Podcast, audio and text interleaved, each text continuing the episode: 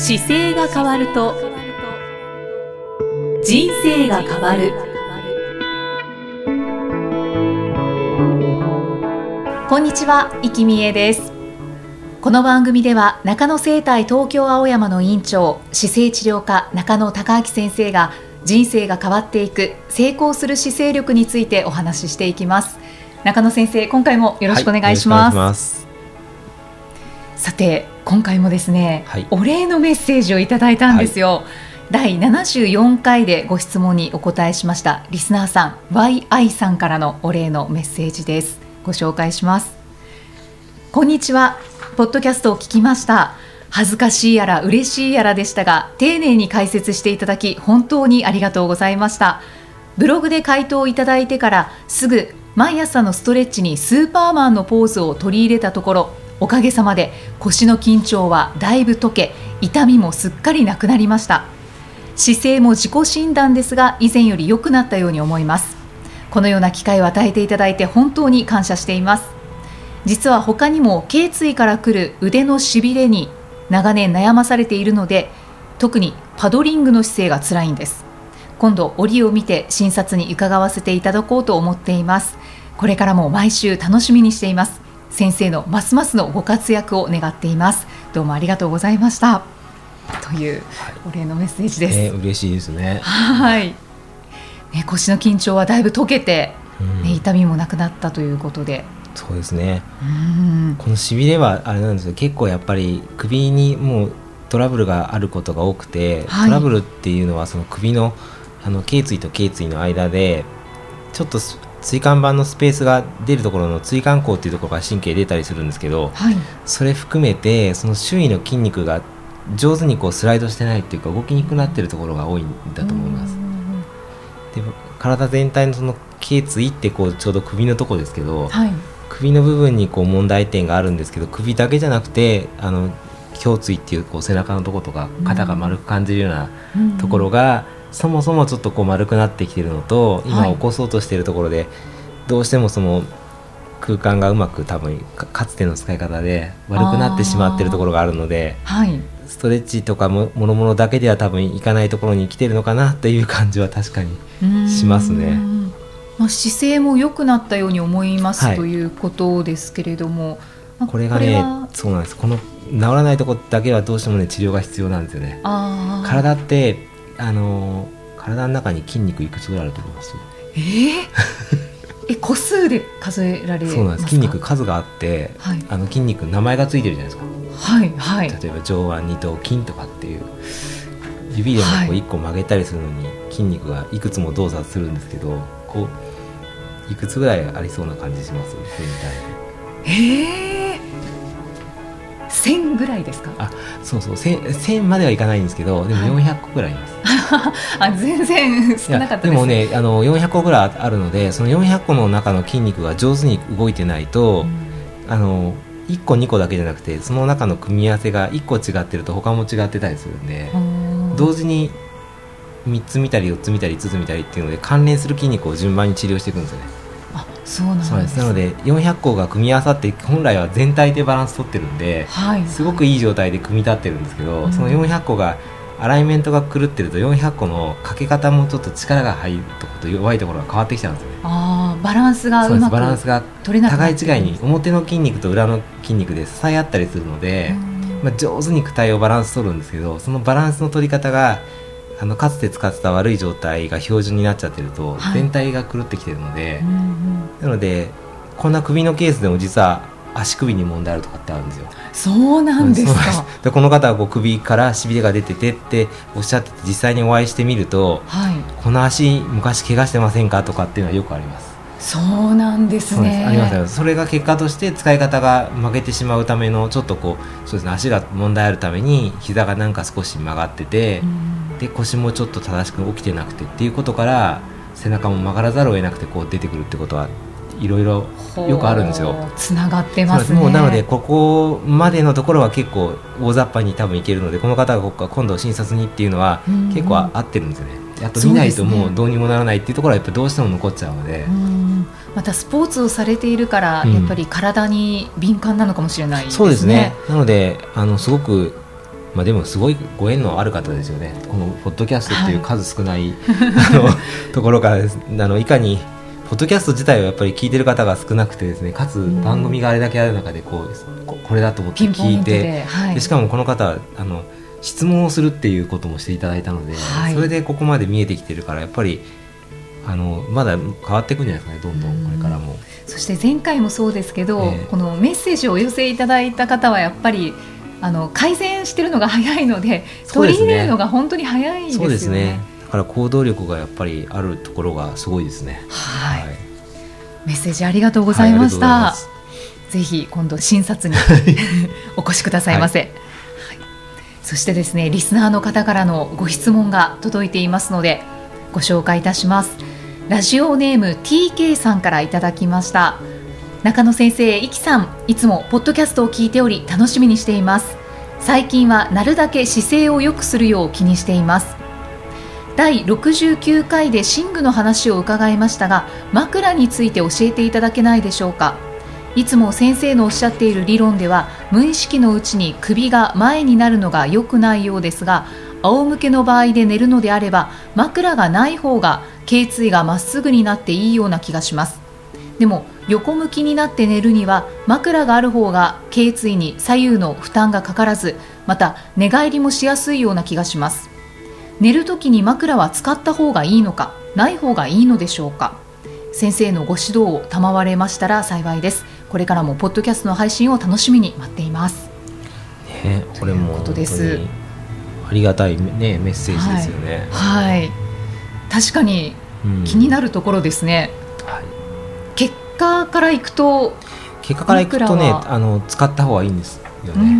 ん、であの使った方がいいのとあと自分でもこう私がそもそも中野センター入った時からですけど、はい。まあ、いろいろいろんな枕を工夫して作ったりしながら来ててですね、はい、まあ、今でもいつも探してはいるんですけどそうなんですね。であの現時点では今現在だとこれが一番いいかなっていうのを、まあ、自社で作って、はい、それで、まあ、お見えになってる患者さん用にちゃんと紹介してちゃんと作ってるものがあるんですけど。ありますね。はい、そうです。だからお見えになった方にはちゃんとそのこういうのはありますよって説明してあげたりとかはするんですけど、まあ、外には販売してないので、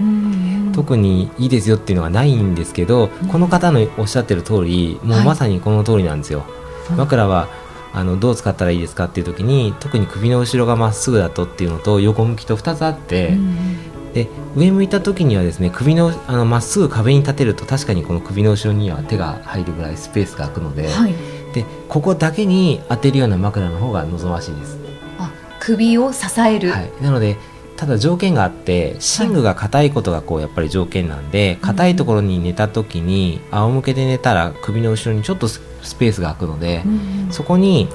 タオルを丸めてちょっと入れるぐらいですかね。人によって首の高さ違うんですけど、うんはい、その高さに合うぐらいのものを入れた方が寝やすいのは寝やすいです、うん、その隙間にフィットするものを入れれば、はい、それで OK 高さとしてはそんなに高くないと思いますよ。2 3センチぐらいにしかならないので、乗っかった時に、はい。で、まあ、なくてもその上向きの場合は別に寝れはするんですけどね、はい、で逆に高い枕にするとこの首の部分が前に倒れてしまってちょうど下向いて物を書くような視点ぐらい首が前倒れてしまうので負担ですね、はい、そうすると本来の正しい姿勢の首の位置と違ってきてよくないので、はい、まっすぐにした方がいい。もし高すぎるだったらない方がいいというのが、うんうん、あの正面上向きに関しては、うんうん、仰向けで寝る場合は、はい、で横向きにどうしたらいいですかっていうのが実は高い枕がある理由で、はい、高い枕は実は横向きに寝る時用に高いんですよ枕が。そうなんです、ね、なので例えば硬いこう昔のお米のもみ殻でできてるような硬い枕なんかはそば柄とかは横向きで寝るための枕なんですよね。はい、あと見たことあるかどうかわかんないですけど木の枕とか昔、髪の毛を言ってた時代には横向きで寝てたんですよ。あれなんかはこう横向きで寝るために高さがちゃんとある枕で、うんうん、じゃあどこまで横向きがいるかっていうとですねま、はい、っすぐな姿勢をとっていただいた時にですね耳と肩の高さがどうしても高さの差が出ますよね。はい、なので肩のところが下になった時に耳までの高さがいるので肩幅分ぐらいの枕の高さがあった方が横向きは寝やすいです。そうですよね、はい、考えてみればそうですね。はいなので男性でもそうですね1 0ンチちょっとあった方がいいですし。結構高いですね。結構高いですね。その時に横になって寝た時にちょうど顔が下がらない位置の高さぐらいまであっていいので。そんな枕があるのかどうか。そうです。あるそういうの作っててですねあの形がちょっと変形してるんですよ。僕作ってる枕は、はい、ちょうど両サイドが上がっていて真ん中だけちょっとあの低い枕になってしまってるのでそういう枕になってるんですけど。そうですね。実は私もそうですね。実はというか、はいはい、一度試させてもらいました、はい、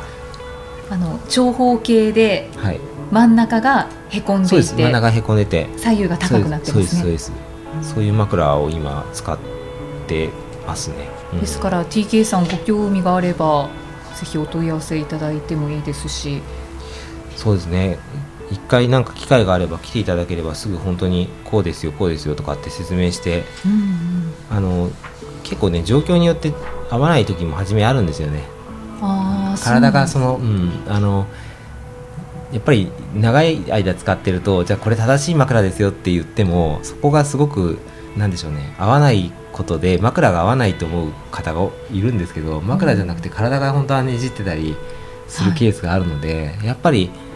あの直しながらここが適切な位置ですよっていう時に上手にこう枕を使っていった方がいいのかなと思って。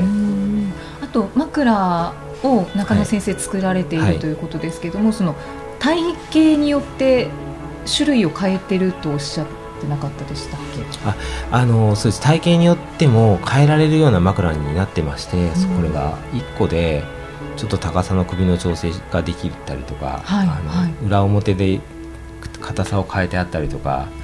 っていうのでそういう工夫はしてあるので少し使い勝手はいいようにはなってるんですけどね。はい、ですからちょっとこの話だけになると、はい、宣伝っぽくはなりますけれども実際にそのようなものを作っているのでそうですね、ね、試してみていただけるといいですよね。そうですね。であのやっぱりこの方はこの気づいてる通り仰向けと横向きでっていうのがあるので、はい、ちょっとその近くに売ってる枕だったら例えば横向きであの寝やすい枕っていうのを探した方が寝やすいかもしれないですね。上向いた時はどちらかというとその首のとこだけ当たればいいので、はい、僕よく例えばホテルに行った時なんかは自分の枕持っていかないので、はいはい、寝苦しかったりする時は両サイドにあの枕を自分の耳の横に枕を置いといて、うん、自分の首のところだけは本当に何でしょうねハンドタオルというか顔拭くタオルを丸めて置いとくと両サイドが上がって、はい、上向いた時は首だけタオルがあるっていう状態になるんですよね。そうですよね、枕がなくてもそのような形にすれば寝やすい、ね、っていうやり方がやっぱりできますし、うんうんうん、砂漠行った時なんかは枕使ってないのであそういえばどうされたんですか？その時はもう自分の荷物というかパッケージしてた本当に衣類を袋に入れてまとめてて、はい、でそれを横向き用に置いてるって感じですよ。あ仰向けは、まあ、最悪というか上向きの時はねあのなくても大丈夫です、はい、じゃ横向きを考えてちょっと枕を選んでみてもいいかもしれないですね。そうですね、うん、キャンプ場とかもそうなんですけどそのすごい狭い山小屋とかだと寝返りが打てないんですよ。自分のパパサイズが決まっちゃってて。はいはい、なのでなんか同じ状態で寝れるようになってきましたね。なんか最近。そうなんですね、はい、本当は寝返り打った方がいいんですけどねそうですよね、はい、そのような話もポッドキャストでしておりますが、そうでしたね。はい、はい、ぜひ枕のことを参考にしてみてください、さあ今回のご質問は中野生態東京青山のブログでも回答させていただいています。合わせてご覧になってみてください。そしてこの番組では姿勢や体についてのご質問そしてご感想を随時お待ちしていますご質問とともに年齢体重身長性別をご記入の上中野生態東京青山のホームページにありますお問い合わせフォームからお送りください。では中野先生締めのお言葉をお願いします。はい。体を見直す時間は人生を見直す時間である。今回もありがとうございました、はい、ありがとうございました。この番組は提供中野生態東京青山プロデュースキクタス